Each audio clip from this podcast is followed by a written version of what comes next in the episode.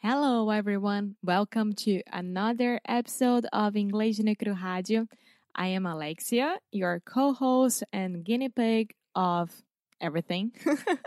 and I'm here with our favorite teacher, English teacher in the world, Foster Hodge. How are you? Yo, yo, yo, yo, what's up, my peeps? What's up, my homies? hey, Alexia, how are you? I'm fine. Thanks for asking. I'm happy that you are fine, but I want to ask you a very important question. What? Is Alexia your real name, or is that just a cover? yes, it is. yes, it is. so, most of you that are listening right now probably already know, you probably heard on an episode at some point that Alexia loves spies, the world of espionage, CIA, FBI, anything like that. MI6. Criminal Minds, NCIS, whatever, any of those shows, Alexia loves that kind of stuff. And she thinks that she would be an awesome spy. and then DC, she got to put that to the test. Yes, I went all by myself to the International Spy Museum. Yes, perfect. Museum. Museum. Perfect. One more time. International Spy Museum. International Spy Museum. Okay. mu- Okay, uh, again. International Spy Museum. Yeah. You don't have to put a stress on the mu. Imagine you're saying new. New? No, that's not right. No. Mew Mew. Mew. Mew, Mew Mew. Museum. Museum. Museum. Museum. Okay, just repeat it five times with me. Museum, Museum. museum, Museum. museum, Museum. museum, Museum. museum, Museum. museum. Museum. nice. Okay, tell me about it. You didn't go. I did not go. I was working, and Alexia went to the spy museum doing her own covert operation. What was it like? What'd you do? What happened? So I went there walking. I walked one hour. Yeah, can I make a quick recommendation? You say this a lot. Like, I went there walking, or do you want to go there walking? That's totally understandable. Everyone will know what you want to say, but it's not the most natural way to say that. I would just say I walked there. Okay. When in doubt, speaking in the past, you can probably just use the simple past. Okay. I walked there. Perfect. I walked there for an hour. Can I say that? No, Okay. How so it took one hour to walk there. perfect. Thank you. Excelente. so it was really, really interesting because it was early in the morning. So I got to see a lot of places of DC that I wouldn't have seen if I was taking Uber or subway. So I decided to walk. It was a very, very good day to walk. Yeah. And I passed through Chinatown. Yeah, I think Which- we mentioned on the first episode that DC is a great city to walk in, just in general. Yeah, and Chinatown, unfortunately, we didn't have time to explore that much, but when we go back, I'm pretty sure that we are going to. Yeah. And then I was walking, walking, walking, and I got to the museum. Perfect. it's a new museum, and it's I- it's interesting because because none of your friends that we talked about it, they went there, they visited. yeah. So I think what you want to say is none of your friends have been there. Yeah, none of none of none of your friends have been there. Yeah. I mean, DC is very, very famous for having some of the best museums in the world.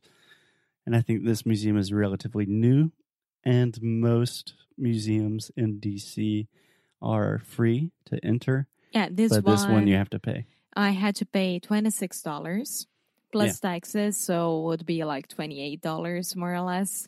And you get um a badge Mm-hmm.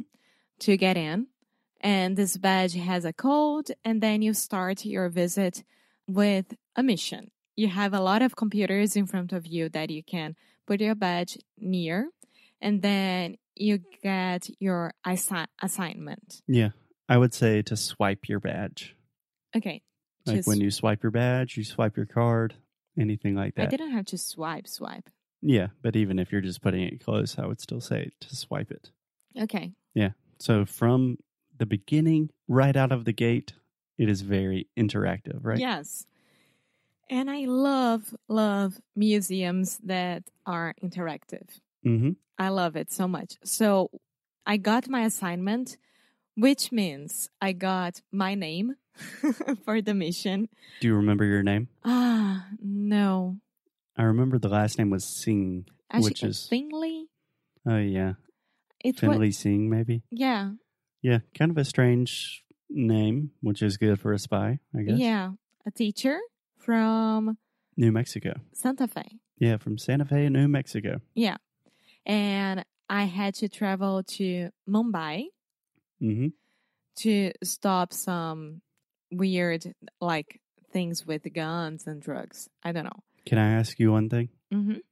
What hospital were you born in in Santa Fe? you stop it. you stop it. And then, oh, oh, you don't know? my god, Are you really from Santa Fe? Stop it. Is Finley your real name? and then you have to wait and go inside like a movie theater, Yeah. movie theater, yeah, sure. and watch the introduction of the museum, talking about what is that for and what is their purpose and Can I correct you real quick? mhm, What is their purpose? purpose. Yeah, so you were saying purpose, so you're making an o sound, but this is simply the uh sound, the schwa, ou son du schwa. Okay, Purpose. perfect. Okay. And then there is Morgan Freeman. Morgan Freeman, yes, he narrates narrates the the, film. film and you got to see all the the people that you're going to watch stories and understand more about them who are actually former spies and former directors from MI6, CIA, FBI and the other one from Israel that I forgot. Mossad. Yeah. Yeah. So just to clarify, Mossad is the Israeli intelligence agency, and MI6 is the British intelligence agency. Yeah. And then you start your visit. And there are a lot of things going on. And you can see that there are the same computers from the beginning are there. That Like those old timey computers. no no normal computers, like Uh. very modern ones. Oh, okay. That you can continue your mission and then you can see the next step. So each room it has a part of your mission. You can do it or not. I mean, you don't have to do it because there are a lot of things to see and to watch and to understand. Yeah. And what? No, I said, yeah, yeah. I think that's really cool that it's interactive. That man, kind of, especially for kids, that's great. But even when I go to museums, I notice at the beginning I'm really excited and really interested, and then I kind of lose a little bit of that motivation like halfway through. So that's really cool. They always have something like, okay, you're in this room. What Yeah. do you do? Yeah. You have a crime to solve. And they started right from the beginning, but of course, there are a lot of facts and paperwork and things from KGB, right? Of course, Uni- KGB. United Yeah. States against Russia. It's a non ending story, Never ending. never ending Yeah. story. And once again, just a little bit of clarification the KGB is the Russian Secret Service. And then there are a lot of parts and different sections that you can understand. Like during Hitler's time, what was the main thing that the United States did? Like which kind of spies there were there. Right. What kind of spies were they using in World War II? Exactly. That kind of thing. And they have one section only for women. So you can see the different types of women that were chosen and a lot of them that you can uh, see the, the movies and their uh, depoimento. Yeah. Testimonial. Yeah, testimonial.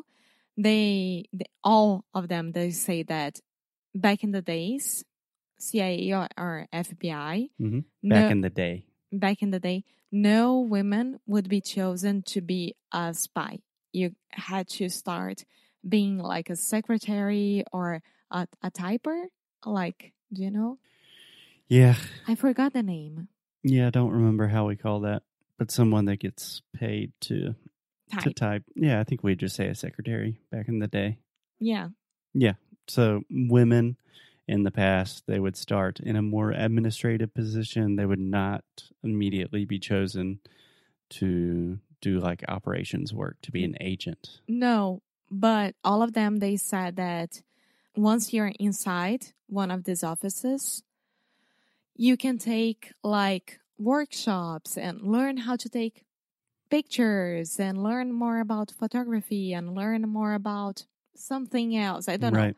And then you can start proving yourself to be a good spy or a good, I don't know, director Yeah. of a section. Hashtag girl boss. Yes. and there is uh, the cyber, I forgot the name again, the cyber attack Mhm. part that is one of the main things nowadays. Cyber warfare. Yeah. And then they take tests with you, like, what would you do if you were under cyber attack? And do you think that this happened uh, in real time or not? And then you could see that this actually happened and no one in the world knew that. And That's crazy. yeah. That's yeah. crazy. So there are a lot of different things going on. Just a fun fact that I think you told me. Maybe I heard it on a podcast, but we always say CIA agents, like oh, they're a spy, they're an agent. But apparently, in the CIA, they actually say CIA officers. Oh, yeah. I, um, it wasn't Yeah, me. I Hmm. just don't an remember interesting that. fact. I don't remember that. So, my main point about it, if you like it and if you want to really, really go to an interactive museum and Very have good. fun and spend there two hours, three hours, you have things to do, I promise. And you can learn a lot more about this world that we don't have much Exposure. exposure. yeah, the world of espionage. I would also recommend if you're into spies. We have both been listening to a podcast called I Spy. That's just I, like me and you.